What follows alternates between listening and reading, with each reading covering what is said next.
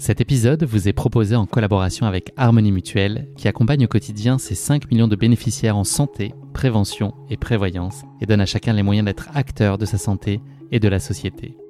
Convaincu que le sport est un puissant déterminant de santé, Harmonie Mutuelle se mobilise pour mettre la France en mouvement. Entre événements sportifs, actions de prévention et services auprès des entreprises, Harmonie Mutuelle entend sensibiliser le grand public à l'importance de l'activité physique au cœur des territoires et au sein de ses entreprises clientes. Bienvenue dans La Pastille, le nouveau format court de course épique. Cette pastille fera souffler de temps à autre un vent de fraîcheur entre vos oreilles, avec le meilleur de l'actualité running et trail, mais aussi des invités spéciaux ou encore des sujets sur le thème de la santé. J'imagine que la question vous titille, mais cette pastille ne remplace pas les formats habituels de course épique. C'est un format supplémentaire qui nous permettra d'échanger encore plus sur notre passion commune. Allez, je ne tourne pas en rond plus longtemps et laisse place à notre pastille du jour. Bonne écoute Salut Myriam. Salut. Comment ça va sur une échelle de 1 à 10 Sans compter le petit rhume qui me suit depuis plusieurs jours, ça va. On va dire 8 sur 10. On aura des petites quintes de tout peut-être pour euh, venir euh, saupoudrer l'épisode. Bienvenue dans Pastille, donc le format court de course épique qui est proposé aujourd'hui en collaboration avec Harmonie Mutuelle. On va revenir dans cet épisode sur ton parcours en s'attachant euh, plus particulièrement à deux dimensions clés de ta vie. Tout d'abord la dimension sportive au plus haut niveau mondial en athlétisme et la façon dont tu as décidé de l'appréhender à chaque instant par l'indispensable prisme du plaisir, une notion euh, fondamentale et fondatrice pour toi. Et puis ensuite, dans la seconde partie de cet épisode, on va s'attacher plus particulièrement aux différents engagements qui te sont chers, donc pour faciliter l'accès du sport euh, aux femmes, aux jeunes, euh, aussi sur le terrain environnemental aussi, qui est un sujet qui t'est cher. Donc voilà, est-ce que t'es partante On sort de la chambre d'appel? C'est parti. Let's go, je donne les coups d'envoi. Alors, je vais te demander de faire une petite présentation. Je t'impose juste trois mots-clés euh, que je vais lire ici, que je vais te mettre euh, sous les yeux. À toi d'en faire ce que tu veux. Tu peux en rajouter plein d'autres, mais voilà, c'est des mots qui doivent apparaître dans ta présentation. D'accord. Donc, il y a Sarcelles, Olivier Darnal, Barcelone et Maman. Ah. Donc, euh, libre interprétation. Présente-toi comme tu veux, mais il faut qu'à un moment, il y ait ces quatre mots euh, Il n'y qui a soient pas là. de souci. Ben, je me présente, Myriam Soumaré, ancienne sprinteuse de l'équipe de France et attachée euh, à la ville de Sarcelles parce que c'est là où euh, j'ai porté les couleurs pendant mes dix années d'athlète. Entraînée par Olivier Darnal. Pendant dix ans, j'ai gardé le même entraîneur parce que je suis quelqu'un qui, qui, dès qu'il y a quelque chose, je ne lâche pas. Je m'accroche à fond. et du coup, j'ai trouvé le super entraîneur et du coup, je ne l'ai pas lâché. Et c'est lui d'ailleurs qui m'a fait euh, décrocher ma plus belle des médailles à Barcelone en 2010 avec la, médaille. forte, euh, 3 sur t'as 4. vu, toi T'es hyper forte. Euh, la médaille d'or aux 200 mètres, la médaille d'argent aux 4 x 100 et la médaille de bronze aux 100 mètres. Voilà, j'ai 37 ans, je suis maman de 4 enfants, je suis auxiliaire de puriculture dans la vie de tous les jours et euh, je, voilà, je, je vais très bien. Parfait, franchement incroyable, c'est passé crème, tout est d'une fluidité incroyable. Myriam, euh, on va remonter un peu le temps ensemble. Quel enfant tu étais? C'était quoi ton, ton type de caractère? Tu étais très battante, peu- peut-être plus introvertie Pas du tout. Non, ouais. Ouais, j'étais quelqu'un d'assez calme. J'étais, j'aimais beaucoup bouquiner, donc j'étais souvent dans la chambre avec euh, mes gros Harry Potter ou mes gros livres de 800 pages. Je sortais pas beaucoup. Et euh, en cours, j'étais plutôt quelqu'un de discrète qui aimait bien rigoler, mais qui faisait pas euh, le clown. euh, voilà, assez discrète et. euh, Pas forcément leader. Non, pas du tout. Je suis plutôt suiveuse. Et Voilà. très entourée déjà? Euh, ouais, j'avais mon petit cocon, j'avais pas beaucoup d'amis, mais les peu que j'avais, elles étaient très solides. Donc euh, voilà, j'avançais euh, tranquillement comme ça avec un petit groupe de 4-5 copines et euh, ça me suffisait. Donc tes plaisirs, c'était plutôt littérature, petit cocon, joie simple, voilà, la famille. exactement. Tu te rêvais comment plus tard? C'était quoi ton idéal ou ton projet? Tu disais J'ai toujours voulu travailler avec les enfants, depuis toute petite, et en particulier avec les enfants porteurs d'handicap, parce que je me sentais. Enfin, ça m'a toujours int- intéressé, parce que dans ma famille. J'avais un grand cousin avec qui c'était mon meilleur ami qui avait un handicap, et ça m'a toujours intéressé. Après, finalement, euh, les cours de choses a fait que je me suis dirigée plus vers, les, vers euh, la halte garderie, les enfants euh, qui avaient d'autres besoins, mais voilà, avec les enfants, ça c'était clair et net. La course à pied, Oui. elle est arrivée euh, finalement assez tard dans Assez ta tard. vie, à 17 ans, c'est ça? Euh, C'est 18. 18 ans, c'est ta, ta sœur qui t'avait découvert. Exactement. Elle, elle était euh, à l'athlétisme depuis déjà 3-4 ans. Elle prenait du plaisir. Je la voyais rentrer, sortir avec son sac. euh, ça m'intéressait pas plus que ça. Et puis un jour, j'étais allongée devant mon bol de céréales, toujours à la maison, comme d'habitude. Et elle m'a dit, mais Myriam, il fait super beau, viens avec moi. Et c'était la première fois qu'elle me proposait quelque chose. Donc je lui ai dit, bah allez, pourquoi pas? Parce que d'habitude, elle fait ses petits plans euh, en scred. euh, parce qu'elle sait que ça m'intéresse pas de toute manière. Donc du coup, je me suis dit, bah allez, pourquoi pas? Je l'ai suivie et, euh, et c'était très nul. j'ai fait la séance de sprint avec eux et en fait j'ai pris aucun plaisir parce que bah je venais plus pour le fun avec ma sœur plutôt qu'autre chose mais en fait à la fin de la séance l'entraîneur est venu me voir et m'a dit mais Myriam euh, t'as vraiment du talent ce serait bien que tu signes une, une licence que tu t'entraînes vraiment et je lui ai dit bah non merci en fait Parce que tu allais déjà plus vite que toutes les filles qui déjà étaient là depuis, ça qu'on faisait depuis ouais, des ouais. années. Je- en fait j'ai c'était des, des, des séances une séance de sprint et j'étais plus rapide que toutes les filles Sauf que moi, la fin de la séance, ben voilà, c'était sympa, mais je veux rentrer chez moi, quoi. Donc il me dit, maintenant, en fait, ça serait bien que tu t'inscrives, euh, tu peux aller plus loin, euh, franchement, t'as, as du talent. Et je lui dis non. Je suis rentrée chez moi, sauf que l'entraîneur, il habitait en face de chez moi. Il a pas lâché le Il morceau. a pas lâché. Pendant trois mois, il me courait derrière et tout. et puis au bout d'un mois, il en a eu marre, il est venu sonner carrément chez moi. Il m'a dit, écoute, ce que je te propose, c'est de signer juste un an. Tu viens quand tu veux, tu fais ce que tu veux, mais tu viens de temps en temps. Et si au bout d'un an, ça t'intéresse pas, bah tu arrêtes. Donc j'ai dit, vas-y, c'est parti. Au bout trois mois, ouais, euh, au bout de trois mois, j'étais championne de France. Donc je me suis dit, Hmm, il y a peut-être quelque chose à faire du coup. T'avais conscience de tes capacités Pas du tout. Non, non, je savais que je courais vite parce que dans le quartier, j'aimais bien courir, chahuter avec les garçons, donc je voyais qu'ils me rattrapaient pas. Donc je savais que j'avais quelque chose quand même euh, sous les pieds. Mais de là à être championne de France après quelques entraînements, non, j'aurais jamais, euh, j'aurais jamais douté. C'était quoi là ton, ton rapport à la compétition? Est-ce que c'est quelque chose que là, dans tes tout débuts, tu rejetais ou au mieux te désintéressais complètement Ouais, ou il y avait comme ce petit supplément Non, pas du tout. Ça en fait, ce qui m'intéressait, c'était de retrouver le groupe à l'entraînement, de m'amuser. Je passais un super moment en fait quand j'allais à l'entraînement. Du coup, les compétitions, c'était plus euh, le, le point faible en fait de l'histoire. Il me disait, Mira, tu dois courir. Ah, J'allais entraîner des pieds, je faisais ma course, j'arrivais première. Mais moi, tout ce qui m'intéressait, c'est de repartir dans les gradins, repartir rigoler avec les copains. Du coup, euh, mon entraîneur, il me disait même pas euh, les perfs que je faisais, parce qu'il voyait que ça m'intéressait pas. Tout ce que je voulais, c'était m'amuser. Donc, on a créé toute ma carrière autour du plaisir, autour de l'amusement, pour que je continue à venir et à prendre du plaisir en fait. Est-ce que ça veut dire que malgré tout, dans les entraînements, il était en capacité, ou toi, tu avais en capacité de te pousser un peu et d'aller plus loin, d'avoir quand même une quête de progression Ouais. malgré ce Bah, détachement en fait, la première année, non, parce que vraiment, j'étais vraiment là pour le fun. Et au fur et à mesure, quand j'ai vu que les filles commençaient à, à se rapprocher un peu de moi et que je voyais que bah, si je travaillais pas, bah, j'allais vite, Ça derrière. voilà, j'allais, ça allait vite euh, me porter préjudice. J'ai commencé à avoir ce petit esprit de concurrence petit à petit. Et euh, au fil des années, mon entraîneur a réussi à, à gratter un peu la, la couche et on a découvert une vraie guerrière euh, au fil des années. Ta première sélection euh, jeune en équipe de France, quel souvenir t'en gardes? Ça n'a pas forcément été euh, très simple. Quelle importance ça pouvait avoir pour toi? Il y avait une symbolique quand même très forte. Oui, parce qu'en fait, euh, j'étais euh, au début, on m'a recruté pour faire le relais 4x400 en remplaçante. Et au final, en fait, quand on a vu que j'étais assez résistante, on m'a dit bah écoute, tu peux courir et tout. Et euh, le fait de porter le maillot équipe de France et de dire bah cette fois-ci, je cours pas pour Sarcelles, mais je cours pour la France, ça met une pression pas possible. J'ai, je pense que j'ai pas dormi de la nuit. J'en ai vomi après la course tellement l'émotion. En fait, quand on relâche tout, voilà, c'est tout qui ressort. J'en ai pleuré et tout. Mais en fait, j'étais tellement fière de dire à ma mère, j'ai couru pour la France et tout. J'étais Enfin, j'aurais jamais douté. Moi, la petite fille euh, de Villers-le-Bel qui est allongée dans son canapé courir pour la France, au bout d'un an d'athlétisme, ça a vraiment été une révélation et ça, ça a joué sur mon, sur mon mental après. L'intégration en général en équipe de France, elle n'a pas toujours été si simple Pas que ce du qu'on tout. pouvait imaginer. C'est ça. Non, non, non. ma- Là, je parle chez les jeunes. C'était Ouais. assez sympa. On avait tous un peu le même âge et tout.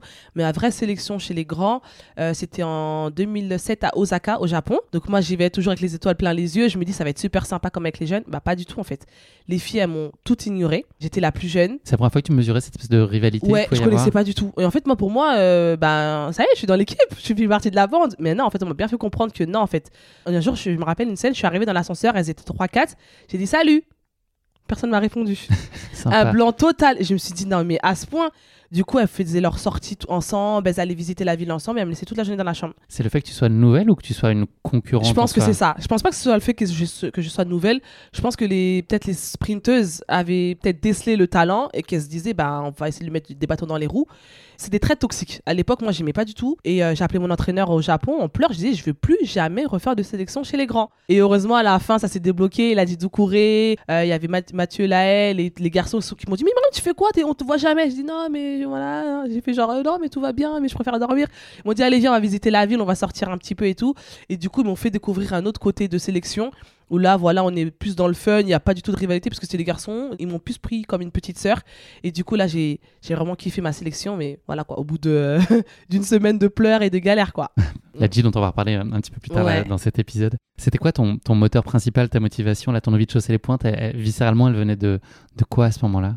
En fait, moi, je partais, quand je, quand je sortais de chez moi, je savais que j'allais passer un bon moment à l'entraînement. Et quand j'allais en compétition, ben, je savais que j'allais passer un moment parce que j'allais faire tout pour arriver la première, en fait. Donc, il y avait toujours cette notion de plaisir qui était là et que quoi qu'il arrive, même si j'arrive euh, dernière, même si je fais pas une belle performance, même si ben, il y aura quand même- quelque chose à prendre, à retirer de cette course ou de, de cette sélection qui va me faire rebondir et d'aller me faire euh, toucher les étoiles. Parce que moi, j'étais convaincue que j'allais être dans les trois meilleurs au monde. Ça, je l'avais dans la tête depuis. Ça a pris du temps, mais à partir du moment où j'avais mis ça dans ma tête, les étapes, ça allait être peut-être un peu plus difficile, mais au final, je ferais partie des meilleurs. Est-ce que ça veut dire que enfin, tu es en capacité d'être déçu parfois? Enfin, si ça n'avait pas été le cas, est-ce Ah, que je pleurais, vécu hein, avec mais ça? moi, Ouais. il fallait me voir après des courses. je me mettais dans des états, je pleurais, je voulais. je- Mon entraîneur, il peut pas parler pendant deux jours, et euh, je lui disais, mais c'est ta faute, la préparation et tout.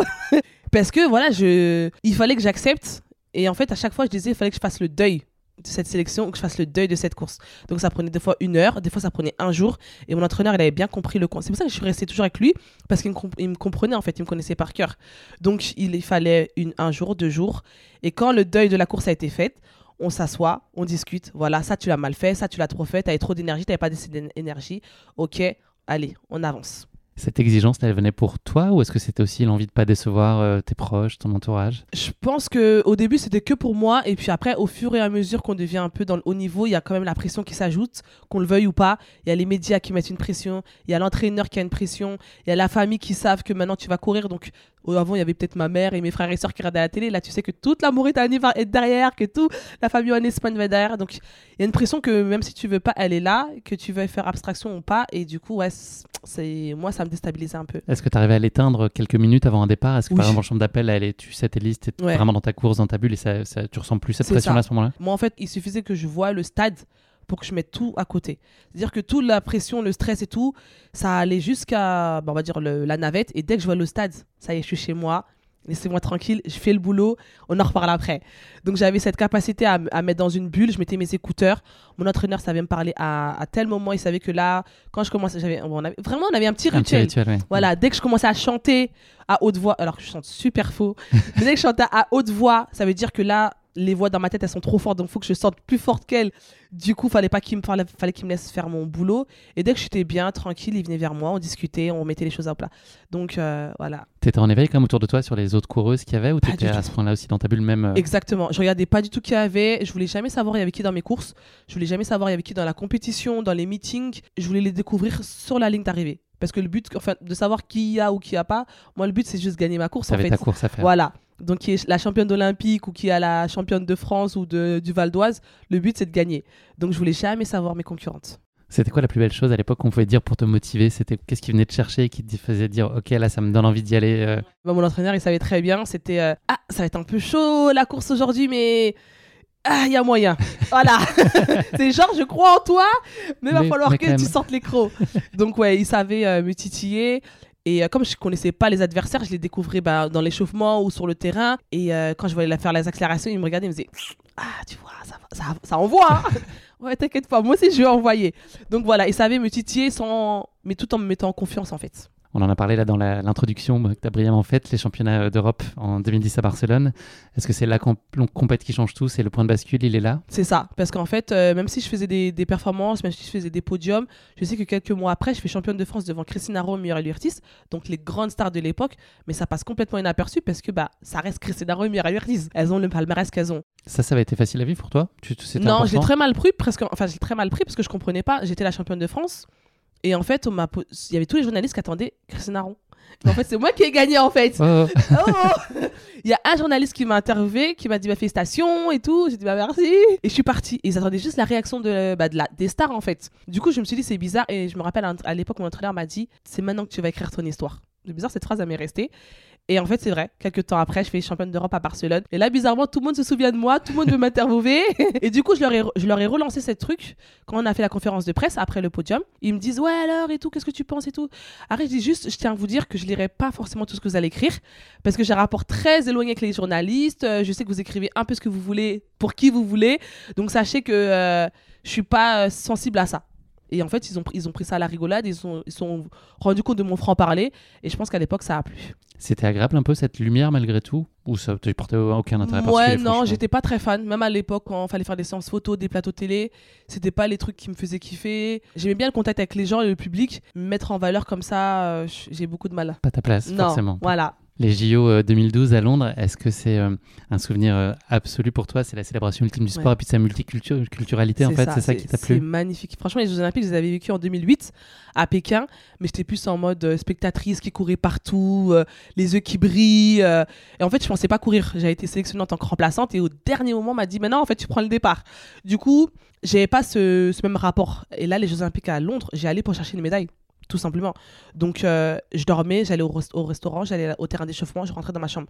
J'ai pas visité la vie, j'ai rien fait parce que je voulais absolument me concentrer sur ma course parce que pour moi, j'allais repartir avec une médaille. T'as lu combien de Harry Potter pendant Euh, non, c'est bon, je les avais déjà tous lus, mais j'avais forcément des bouquins à, à- sous la main et tout. Donc voilà, je restais dans ma chambre avec mon petit bouquin comme, euh, bah, comme, comme on connaît si bien. Et les Jeux Olympiques, mais c'est. J'en ai... parle, mais je ne peux pas expliquer. C'est. euh, tu rencontres tout le monde, de tous les pays, de, toutes les, de tous les sports. Enfin, c'est, magnifique. J'ai vécu un, un très bon séjour. T'as hâte là de vivre Paris 2024 Bah, je sais pas si je vais les vivre du coup, parce que Ouais. même si c'est à la maison, euh, je suis plus sportive, euh, je suis pas athlète, je suis pas dans l'organisation, donc pas sûr que je vais même approcher le stade, mais en tout cas, je les suivrai quoi qu'il arrive. Est-ce que ta, ta capacité euh, finalement à très bien cloisonner les choses et puis le fait que l'athlète soit pas indispensable à ta vie, je sais pas si on peut le dire Oui. exactement comme ça, est-ce que c'est ça contribue à tes excellentes performances? Est-ce que cette espèce de détachement que tu avais finalement il t'aide? Moi, je que, ça, que moi, pense que ça a été ma grande force, c'est-à-dire que j'ai tenu toute ma carrière à travailler, à garder mon petit boulot, même si j'allais pas tous les jours, même si j'allais pas à temps plein, même si je me détachais de temps en temps, j'ai toujours voulu garder un pied sur terre entre guillemets euh, dans le monde réel. Au boulot, on parlait pas d'athlète, et à l'athlète, on parlait pas de boulot. Il y avait deux mondes différents, voilà. Et ensuite, quand je sortais du stade, ben, me parlait plus du stade en fait. Me parlait pas de ce qu'ils ont fait les autres filles, me parlait pas de- des autres compétitions. En fait, j'arrivais, comme vous dites, à cloisonner et du coup, euh, j'étais épanouie dans chaque domaine. Ouais, tu passais de l'un à l'autre. Voilà, et quand il y a un domaine qui allait pas, bah, c'est pas grave, dans l'autre domaine, je sais que ça ira. Donc, euh, je pense que ça a été une grande force pour moi. Ouais. À quel moment t'as senti que c'était le moment de faire une pause? Est-ce que c'était euh, une usure physique, une lassitude mentale ou plutôt un manque de considération? En fait, c'était en 2013, j'ai été blessée, j'avais une déchirure euh, à la... au fessier. Quand j'en ai parlé à mon staff, ils m'ont dit, mais ouais, mais en fait, euh, les championnats du monde, en fait. Je leur ai dit, ouais, mais j'ai mal, j'ai vraiment mal. Ouais, ouais, mais il y a les championnats du monde. Il y a pas moyen. Ouais, il n'y a pas moyen en fait. Donc du coup, allé voir. on J'ai quand même continué à courir, à faire des compétitions, mais je, je finissais la séance en pleurs et je me tenais et euh, j'allais voir des kinés, j'allais faire, j'ai fait des infiltrations, rien à faire. Et quand on est parti voir un grand spécialiste en Allemagne, il m'a dit, mais en fait, vous avez une déchirure à la fesse, je sais même pas comment vous faites pour marcher. Et là, mon staff, il, il ça leur ils se sont rendu compte que c'était parti trop loin, quoi. Bon, après, il y a eu le temps de la réduc, de reprendre et tout. Et en fait, je me suis rendu compte, moi, que, en fait, j'existe pas. J'ai beau vous dire, crier, pleurer, vous m'entendez pas, tout ce que vous voulez, c'est les performances, c'est les médailles, c'est les championnats, mais je fais pas bien. Et du coup, j'allais à l'entraînement, entraînant des pieds, parce que je savais que tout ce qu'ils voulaient, c'était les performances. Ils en avaient rien à cirer de moi, entre, guillemets, quoi. Du coup, déjà, mentalement, ça a, ça joué. Physiquement, ça a commencé à craquer, parce que j'ai fait ces 10 années, j'ai eu aucune blessure, grosse blessure. Ces 10 années que j'ai fait, c'était vraiment, j'étais là tous les étés, tous les, tous les hivers, j'ai fait tous les championnats. Donc, même moralement, ça a commencé à gratter. Et 2013, c'est la même année où on fait euh, vice-championne du monde sur le relais 4 fois 100 mètres. Et on nous retire la médaille après le podium. Ce qui est chose qui, n'était jamais arrivée. Et ça, ça a été un coup de massue aussi. Comment tu peux laisser un, un enfant fêter une médaille, crier et rentrer dans l'hôtel et lui dire par texto, non, en fait, on te retire ta médaille.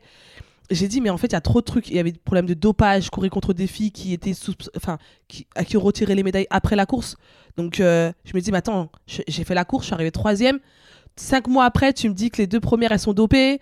Euh, non, en fait. Donc, il y avait trop de trucs négatifs qui arrivaient. Et en fait, c'est trop d'un coup. Et j'ai dit, mais en fait, est-ce que je prends toujours du plaisir? Je me suis posé la question et je me suis dit, non, je prends plus de plaisir. Donc, je suis allée voir mon staff encore. Je leur ai dit, je prends plus de plaisir. J'ai envie de faire une pause. Ouais, mais Mira, maintenant en 2020, 2014, les championnats d'Europe, tu peux pas. En fait, il y avait toujours quelque chose. Donc, j'ai dit, écoutez, je fais 2014 et je m'arrête. Je m'arrête un an, laissez-moi souffler. Je reviens après. On m'a dit, ok, mais vas-y, tu sais, il y a les Jeux Olympiques qui arrivent. et en fait, j'ai dit, il y a toujours quelque chose. Donc, euh, salut. Je suis partie. Et le fait que tu fasses euh, encore une très belle année en 2014, Ouais. euh, ça, c'est pas plus difficile quand tu sens que tu es quand même à un pic, tu vois c'est Non, en fait, je trouve, que continuer. je trouve que c'était parfait. Parce qu'en fait, euh, ma dernière grosse course, je finis deuxième derrière Alison Félix. Je, fais- je, finis, je finis deuxième au niveau mondial. Je me dis, mais Miram, salut en fait, c'est bon. Là, ok, t'as pas, t'as voulu être dans les trois premières. Tu fais partie des deux meilleures. C'est bon? le contrat est, est- est- est- est, euh, le contrat est rempli. Donc ouais, et c'est pour ça que j'ai jamais eu de regrets parce qu'en fait, je suis partie au bon moment. Pour moi, en tout cas, je trouve que je suis partie au bon moment. Tu tombes euh, ensuite enceinte. Oui. Ça a changé quoi tes aspirations? Est-ce que tu as le sentiment que ça t'a éloigné un peu du haut niveau? Au contraire, donner peut-être un peu plus de hauteur et puis de, de regarder ça différemment, y aller euh, avec un peu plus de détachement, peut-être d'y retourner? En fait, j'ai jamais voulu repartir après, du coup, quand j'ai eu mon petit, parce que bah, c'était la surprise. Je me suis arrêtée quelques semaines après, je suis retombée enceinte. Donc, en fait, j'ai l'impression que le truc, il a été fait euh, tranquillement, au bon moment. Et euh, j'ai voulu reprendre. Mais du coup, avec le staff que j'avais, ça fonctionnait plus. Donc, j'ai dû aller voir un autre entraîneur qui s'appelle Guy Antanon, qui était super partant pour ce projet. Mais du coup, comme je l'ai dit au début, moi, je suis très dans. En fait, il faut que j'accroche tout de suite. Et même si euh, on s'entendait super bien, le fait de tout reprendre l'entraînement, de tout leur expliquer mon fonctionnement. Non, moi, quand je fais comme ça, c'est que je suis fatiguée. Et quand je fais comme ça, c'est que je viens de faire pipi. Les choses que je disais plus à mon entraîneur, qui comprenait tout de suite. J'avais pas envie de repartir sur cette. Recréer ce nouveau Ouais. cycle de Et, reposer. ouais, et du coup, je me suis dit, non, en fait, euh, j'ai pas forcé les choses. J'ai tourné la page. Là, c'est une nouvelle, autre- nouvelle page qui s'ouvre. Elle sera peut-être plus belle. Et elle l'est, heureusement pour moi. Du coup, j'ai jamais été euh, at- attirée pour repartir sur le haut niveau, non. Tu as été très accomplie dans ta vie de maman là Ouais, c'est ça. C'est ça, en fait. J'ai un mari super. J'ai là, maintenant, j'ai enchaîné les gosses, du coup. J'en ai quatre. j'ai quatre enfants. Et je suis épanouie dans ma vie de maman comme j'ai été quand j'étais euh, championne d'Europe, en fait. Euh, sur- si on revient là sur ton, bah, tout- toute ta, ta fin de carrière, donc euh, en 2016, tu décides de ne pas y retourner. Oui. Est-ce que tu as le sentiment qu'il y a pu avoir une forme de peut-être d'incompréhension sur toi, ton tempérament, justement, sur le fait que tu sois quand même assez atypique? J'ai pas Oui. l'impression qu'il y ait beaucoup d'athlètes comme toi. Oui. Est-ce que ça a pu te desservir d'une façon ou d'une autre? Enfin, de, Oui. J'imagine que tu n'as pas porté beaucoup d'importance, mais est-ce que Bah, tu as senti que ça a quand même pu euh, te freiner, te léser, te peiner? Bah, on m'a beaucoup critiqué, du coup. Pourquoi t'arrêtes alors que t'es forte? Mais en fait, vous comprenez pas que ça suffit pas d'être forte. Il faut être bien, il faut être bien dans sa tête, il faut être bien dans son corps, il faut être épanoui. Si c'est pour courir et être euh, médaillé de bronze aux Jeux Olympiques, ça va être super, mais je vais, je vais le fêter comment? Si c'est pour être euh, en dépression, moi, ça m'intéresse pas. Je vais être épanouie, je vais être heureuse. Du coup, euh, on comprenait pas. Mais après, le- les médias, je pense qu'ils l'ont. Ça a été plus facile avec, avec les médias, du coup, parce qu'ils vous avez compris un peu mon caractère. Donc, je leur ai dit, écoutez, quand je prends plus du plaisir, je- j'arrêterai. Donc, ça a été. C'est plus mon entourage. Mais je comprends pas, t'allais être riche, t'allais être célèbre, et puis toutes les portes allaient s'ouvrir pour toi. Ah Oui, mais c'est pas ça, qui m'intéresse, en fait. Mm. Donc, euh, je souhaite ça à une autre. Il y aura forcément une future euh, sprinteuse qui aura un meilleur palmarès que moi, et je leur souhaite. Mais moi, ça y est, mon histoire, elle s'est arrêtée là. Donc, euh, acceptez-le, en fait. Jamais de regrets, j'ai l'impression. Non. Ben, je trouve que la vie elle est trop courte et elle est trop belle pour avoir des regrets. Après, on peut avoir des remords, se dire Ah, si j'avais continué, peut-être que j'aurais été championne olympique et j'aurais été très riche et puis j'aurais une belle maison. Là, je galère avec mon loyer. Et en fait, on se dit Euh, Mais en fait, ça sert à quoi? C'est juste se frustrer.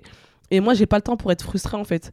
Je suis épanouie avec le peu que j'ai et je trouve que c'est très bien comme ça. Ton plus grand accomplissement et ta plus grande satisfaction là, de toutes ces années au haut niveau, qu'est-ce que tu retiens, euh, ce soit un moment, soit un, un état, enfin tu vois ce que ça a pu t'apporter dans ta vie? Ben, le fait que j'ai été honnête pendant toute ma carrière et que ça m'a porté au plus haut niveau. C'est-à-dire que même si j'étais, j'ai couru contre des filles qui n'étaient pas forcément honnêtes, qui ont triché un petit peu, moi je sais que pendant toute ma carrière, avec les tout petits moyens que j'avais, donc euh, dans le club de Sarcelles, j'avais pas de kiné sur place, j'avais pas de bain froid, je m'entraînais euh, sur une piste avec des trous, on devait euh, éviter le couloir 1 parce qu'il y avait un trou. Du coup, enfin voilà, avec les peu de moyens que j'avais, on avait trois machines, trois grosses machines dans la salle de muscu, pas plus. Sans dopage, sans rien, ben, j'ai réussi à toucher les étoiles en fait. Donc, je suis, belle ouais. donc moi, je suis très très fière de moi et de mon parcours avec le peu que j'ai. À quel point euh, ce que tu as connu là au plus haut niveau, ça a pu aussi euh, influencer ta personnalité dans ta vie courante? Qu'est-ce que ça a renforcé comme trait de caractère? Est-ce qu'il y a des choses dont tu as hérité qui te constituent encore aujourd'hui, même euh, inconsciemment, de toutes ces années-là? Oui, je pense. Parce que, bah, comme j'ai dit au début, j'étais une fille très réservée, très dans mon coin. Là, maintenant, je suis devenue coach. c'est moi qui booste les gens pour s'entraîner. J'ai un mental de guerrière, c'est-à-dire que quand j'ai quelque chose en tête, je le lâche pas. Ah, même dans mon entourage, quand j'ai quelqu'un qui veut un projet, ben moi, je le porte, je le lâche pas tant que le projet n'est pas validé, il n'est pas clôturé. J'ai cette niaque qui est restée, en fait. Et je trouve que l'athlète au haut niveau, euh, ça, ça aide par rapport à ça. Même la confiance en soi. J'ai vraiment, quand je sais que j'ai fait quelque chose, on peut me dire tout ce que tu veux. Moi, je sais que je vais l'avoir, en fait. Ça a été euh, assez sensible pour toi de suivre euh, l'actualité de l'athlète jusqu'à il n'y a pas très longtemps. C'était c'était quoi? C'est une forme de, de nostalgie ou un désintérêt ou une- Même pas, c'était. Je l'ai rejeté, je sais pas pourquoi. Je refusais de regarder euh, une compétition. Mon mari qui est fan d'athlètes, il regardait toutes les compétitions. T'as vu ce qu'elle a fait? Oui, ça m'intéresse pas. Mais c'est pas que ça m'intéressait pas, c'est que j'arrivais pas. J'arrivais pas à regarder le sprint parce qu'en fait, je, je voyais les filles sur la ligne d'arrivée et en fait, il manquait moi. du coup, je trouvais ça trop bizarre. Je disais, mais non, en fait, c'est mon couloir, le numéro 4, en fait. Je Qu'est-ce comprends que tu pas fais chez moi, là, ouais. Voilà, c'est c'est ma place. Donc, j'arrivais pas. J'ai eu beaucoup de mal. J'ai pris peut-être 5-6 ans avant de regarder une vraie compétition de sprint. Et euh, là, maintenant, j'y vais avec le plaisir parce qu'en plus, les filles, je les connais pas du tout. Mais quand je vois des anciennes sprinteuses avec qui je courais, qui sont sur les podiums olympiques, ça me fait quelque chose. Je suis pas frustrée, mais ça me fait quelque chose. Je pourrais pas expliquer le sentiment. C'est pas de la jalousie parce que je suis contente pour elle. C'est pas un remords parce que je suis contente pour moi aussi. Mais c'est bizarre. voilà. c'est pas tout à fait réglé encore Voilà, c'est pas réglé. Je pense qu'il y a peut-être une thérapie à, à mettre en place. Mais voilà, j'avais, j'avais beaucoup de mal. Myriam, on va aborder euh, rapidement ta vie professionnelle avant de parler un peu plus de, de tes engagements. Donc, on l'a compris, euh, les enfants, ça a été une évidence pour toi Oui. euh, tout de suite. Qu'est-ce que tu aimes aujourd'hui de plus de, de ce travail de- d'auxiliaire de, puricultrice? Qu'est-ce que ça, ça t'apporte au quotidien Enfin, Qu'est-ce que tu as envie de Qu'est-ce que tu reçois, toi? Euh, bah en fait, c'est un- comme j'ai dit, les enfants, ils savent pas qui je suis en fait. Dans la vie de tous les jours, des fois, j'allais acheter le pain, on me demandait des autographes, on me fait des séances photos. Et quand j'arrivais auprès des enfants, moi, j'étais juste Myriam. Myriam qui va faire la motricité avec eux, qui va faire des Lego avec eux, qui va, qui va les accompagner Qui dans. court vite pour les rattraper quand ils vont tomber ouais, du non, voilà, on va dire ça comme ça. Mais en fait, voilà, j'étais celle qui avait beaucoup d'énergie, qui les faisait bouger. Et c'est tout c'est ce qui me renvoyait, moi. C'était une personne comme toutes les autres. Et moi, j'ai toujours voulu être une fille comme les autres, en fait. Très, très forte, mais comme les autres. Du coup, euh, j'avais pas ce regard. Et même mes collègues, je leur ai dit, me parlez pas d'athlète, s'il vous plaît. Vous me posez une question quand j'arrive, est-ce que ça s'est bien passé? Nanana. Et après, Ciao. on parlait plus. Voilà. Donc, elles avaient compris aussi le système. Et voilà, j'ai. J'aime ce contact avec les enfants, j'aime cette, cette innocence. Il y a pas, on parle pas sur les gens, on critique pas, on est cool. Voilà, ce côté euh, fun qui me plaît. Est-ce que tu penses avoir trouvé aujourd'hui le, le- le bon équilibre avec euh, tes quatre enfants et ce boulot-là aussi qui est, qui est très prenant? Tu as, placé exactement les curseurs comme tu voulais pour avoir une vie équilibrée? Ouais, parce que je travaillais pas à 100%, je travaillais que à 70%. Donc j'ai dégagé du temps pour m'occuper des miens. Je travaille que deux jours complets. Un jour et demi, je rentre, euh, je prends le goûter avec eux. Le mercredi, je travaille pas. Le vendredi, je travaille pas. Voilà, je passe du temps quand même avec eux, avec ma famille. Quand je suis avec mes enfants, je suis avec les enfants des autres. Il faut toujours que je sois entourée d'enfants pour être bien, en fait. C'est quoi ce que tu aimes le plus faire avec tes enfants là, ce qui te procure le plus grand plaisir? Si je dis ce week-end, euh, quel truc que, tu as le plus envie de, de vivre avec eux Euh, en fait, j'ai envie qu'ils soient bien. Après, euh, des fois, par exemple, euh, j'ai de la vaisselle qui m'attend, j'ai le ménage qui m'attend, mais ils vont me dire, maman, est-ce qu'on peut aller à la bibliothèque? Et ben, on va tout lâcher, on va aller à la bibliothèque. quand il pleut, par exemple, quand il fait froid, on va, tr- on va se couvrir, on va à la bibliothèque, la bibliothèque, on va sortir. Et quand il fait chaud, on est toujours dehors. On a toute une petite bande de copains au, au quartier, ou sinon on va voir la famille. Je suis quelqu'un qui veut que mes enfants ils soient bien, peu importe ce qu'on leur offre. Et heureusement, ils sont simples aussi comme moi, donc un, un rien leur fait plaisir. Et euh, je- voilà, j'ai envie qu'ils soient en confiance avec moi et qu'ils prennent du plaisir. C'est plus sympa d'aller à la bibliothèque que faire la vaisselle en plus. Dû Exactement, sauter sur ouais, ouais, Si exactement. t'avais dit l'inverse, maman on est à la bibliothèque, vas-y viens, on rentre, on Non, fait la vaisselle. Bah, bah, en fait, je suis pas la maman qui va faire euh, attention, faut que ça soit tout propre, faut qu'on. Non, moi, je veux qu'il soit bien. Donc, si... c'est pas grave si la vaisselle elle traîne, on la fera plus tard. Est-ce qu'on peut te croiser euh, un dimanche matin en train de courir avec des baskets ou Pas du tout. Jamais. Jamais. Je ne cours pas. Bah là, j'ai repris le coaching avec les mamans des envies. Donc, ça, c'est mon nouveau projet qui, qui s'est mis en place. Donc là, je sors tout juste de l'entraînement avec elles. Donc là, euh, mais je cours pour leur montrer l'exo. Mais après, je cours pas avec elles. Parce que moi, courir, euh, euh, non. Maintenant, je transmets mon plaisir. Voilà, je suis dans la transmission. On va parler donc euh, de tes différents engagements aujourd'hui. J'ai envie de revenir sur une personne, un homme clé dans cette histoire, qui est Ladji Doucouré, dont on a parlé tout à l'heure, qui, a- qui a été champion du monde du 100 mètres et du 4 x 100 mètres. Il y a eu un rapport donc très particulier avec lui dès, dès les premières, enfin, dès tes premières rencontres avec lui. Ça a été Oui. tout de suite euh, très immédiat. Il est euh, engagé sur un projet qui s'appelle euh, les Golden Blocks, Oui. euh, qui participe à, à l'intégration sociale des jeunes en amenant l'athlétisme au, au cœur des quartiers. Est-ce que tu peux nous en raconter le principe et puis comment toi tu as trouvé ta, trouvé ta place, pas forcément tout de suite, ça. mais euh, voilà, comment est-ce que t'as- tu t'es ouverte Ouais. finalement à ça qui était très différent de ce que tu pouvais imaginer? Bah, le concept, il est très simple et très beau à la fois. C'est-à-dire amener une compétition d'athlétisme au cœur d'un quartier. Il déploie euh, une piste, il donne euh, des t-shirts aux participants et leur dit venez tester votre vitesse. Et les meilleurs, vous serez sélectionnés pour faire le grand, la grande compétition à la fin de, de l'année. Et en cadeau, c'est une licence pour un club d'athlétisme et voire plus quoi. Donc c'était, moi je trouvais ça. Sur le papier, c'est super simple. Et en fait, ça marche super bien. Quand il m'a appelé pour me dire, euh, bah écoute, Miram, on a un projet, Blocks, est-ce que ça t'intéresse? J'ai dit, euh, pour être coach. Je dis, mais moi, coach, non, moi, je suis un robot. moi, tu me donnes une consigne, je la fais. Je je suis toujours. euh, je suis facile pour faire exécuter, mais pour donner des ordres, euh, c'est pas du tout mon truc. Il m'a dit, bah écoute, viens tester, tu vois si ça te plaît. On est, tu seras pas toute seule, tu seras avec euh, Lucien, un autre coach et tout. Tu vois ce que ça te donne et si ça te plaît. Du coup, je suis allée à un premier entraînement. Bah, j'étais plus en train de le suivre et en fait, j'ai vu que les gens, ils me regardaient, mais genre, purée, c'est Miram Soumaré, quoi. et euh, je me suis dit, ouais, mais je suis pas là pour être Miram Soumaré, en fait, je suis votre coach. Donc, j'ai eu du temps à, à mettre le curseur au, au bon, au bon endroit et en fait, après, j'ai pris goût à donner des ordres, à crier sur les gens, à les encourager, alors les rectifier. Non, là, ton pied n'était pas bien placé, là, faut mettre un peu plus d'engagement. Et en fait, ce qu'on me disait pendant des années, parce que j'ai toujours entendu le même discours du même entraîneur, bah, du coup, c'était assez simple pour moi. Et en fait, j'ai pris du plaisir. C'était super sympa. Malheureusement, le Covid est venu euh, couper un peu euh, cet élan. Et quand il a fallu repartir sur une année, bah, à cette époque-là, j'étais enceinte de ma, de ma dernière. Non, de ma troisième. De ma troisième. du coup, je leur ai dit, bah, sans moi. Et après, euh, les choses ont fait que j'ai dû reprendre le boulot. Donc, j'ai pas, j'ai pas suivi, mais j'ai passé un très bon moment et ça m'a donné goût à l'entraînement. Et tu t'es senti euh, utile, tu voyais Ouais. euh, que les, voilà, les jeunes que tu encadrais, ça, ça leur apportait des choses, C'est ça. ça. changeait, ça contribuait à faire évoluer leur vie Ouais, c'est ça. Bah, en fait, il y a des athlètes qui m'ont dit en, en vrai, on est venu parce que c'était Miram Soumaré. Mais en fait, on a kiffé l'entraînement, donc on est revenu. Donc voilà, le fait qu'ils soient revenus parce qu'ils ont pris du plaisir et qu'ils ils sont ressortis avec quelque chose, bah, je me suis dit, voilà, j'ai gagné en fait. Même si c'est une personne qui me le dit sur les 15, je trouve que c'est cool. Et au final, quand il y a plusieurs qui me disent, oh, en fait, l'entraînement était super, j'ai bien bossé, je reviendrai la semaine prochaine. Je me dis, en fait, il y a quelque chose à faire. Parce que, ok, je veux plus être athlète, je veux plus être sur la piste. Mais si j'arrive à transmettre le, tout le plaisir que j'ai eu pendant toutes ces années, bah, c'est super, en fait. Donc, euh, j'ai pris goût et maintenant, euh, je suis coach à, à temps partiel, on va dire. On va parler ensuite là d'un projet que tu montais pour euh, les femmes à Sarcelles. C'était quoi, euh, ce que tu voulais contribuer à faire évoluer, à changer C'était quoi le, le- qui- encore, je pense, très présent dans la société, mais qu'est-ce qu'il faut euh, réussir absolument à changer? En fait, moi, quand j'étais plus jeune, je faisais pas de sport parce que ça m'intéressait pas. Et quand je regardais autour de moi, mes copines ne faisaient pas de sport. Donc, je me suis rendu compte pour que bah, nous, les filles, on faisait pas de sport, pas forcément et tout. Et quand je parlais à ma maman, elle me disait Ah, J'ai mal au dos, j'ai mal aux pieds, j'ai mal aux genoux. J'ai dit Maman, tu faut que tu ailles marcher, faut que courir. Elle me dit Moi, sport. Mais non, nous, on fait pas de sport, nous, les femmes et tout. Et je demande à ma tante Non, moi, je fais pas de sport. Et la voisine Ah, j'ai mal au dos. mais il faut faire du sport. Mais non, on fait pas de sport, nous et tout.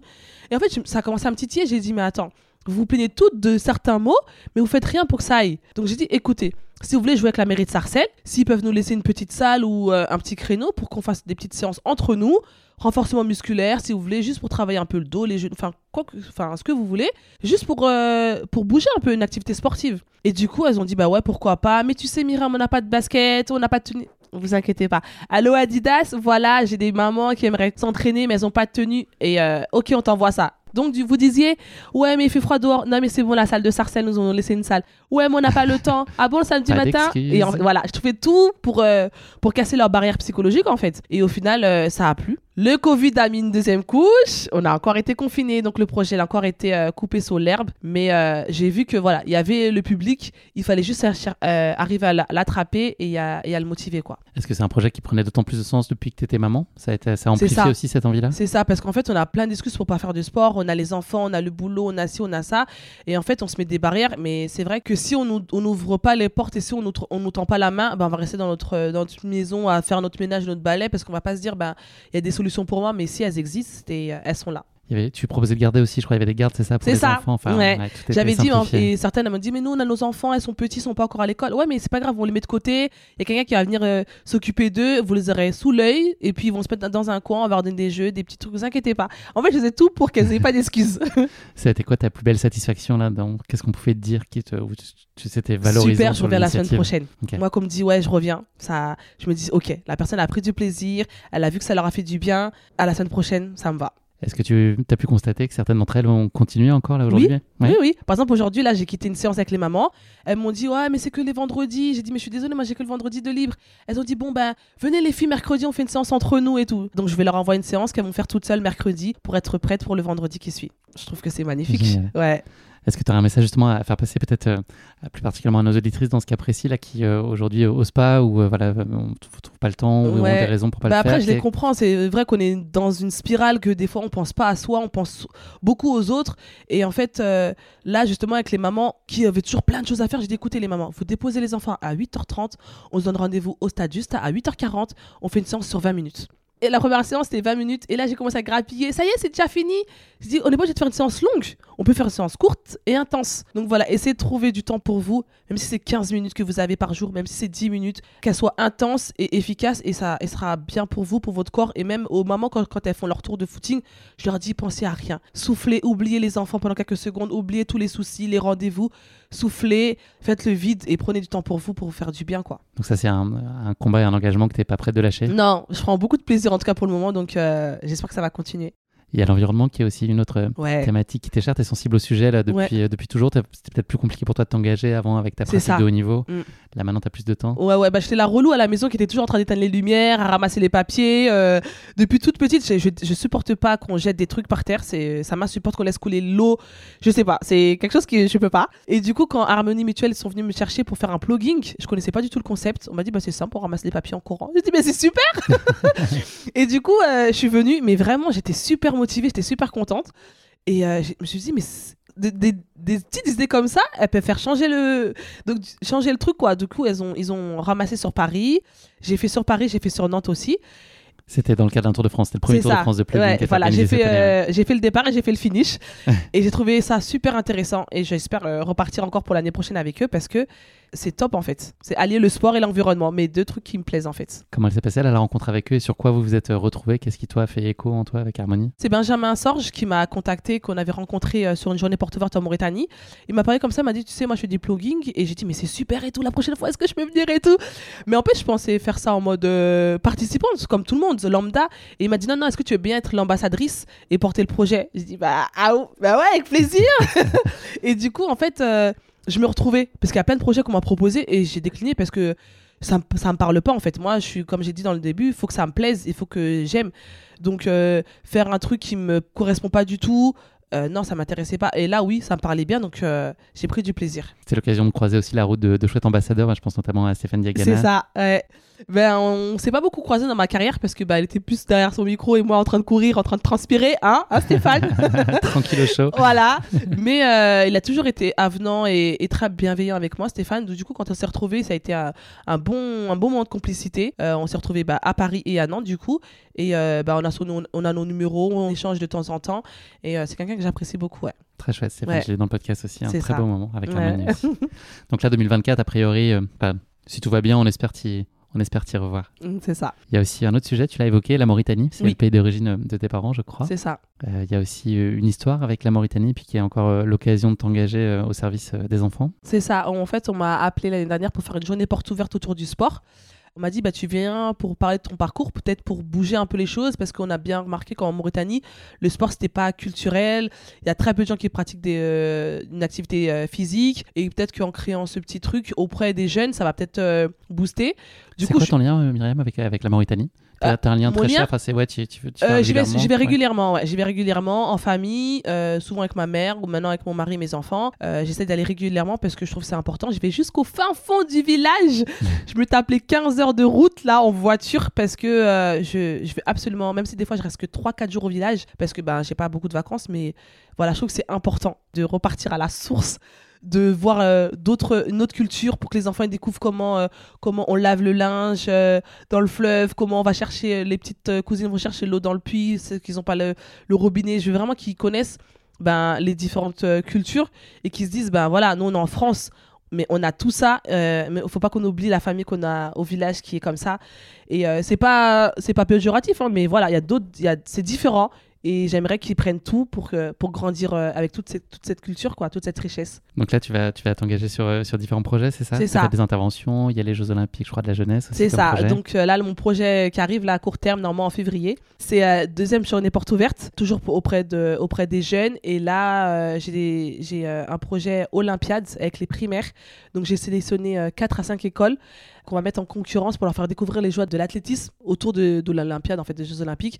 Donc je vais leur faire découvrir le saut, le lancer, la course euh, sprint et la course long. Donc sur deux jours, pour leur faire découvrir juste l'athlétisme, mais juste en fait histoire de les faire bouger et leur parler de l'athlète, de, des Jeux Olympiques et des toucher. Puis, Voilà, si on arrive à, titiller 3, 4, 5, 50 athlètes, euh, futurs athlètes de la Mauritanie, mais ce sera toujours ça de gagner, quoi. T'es forte en lancer? Pas du tout.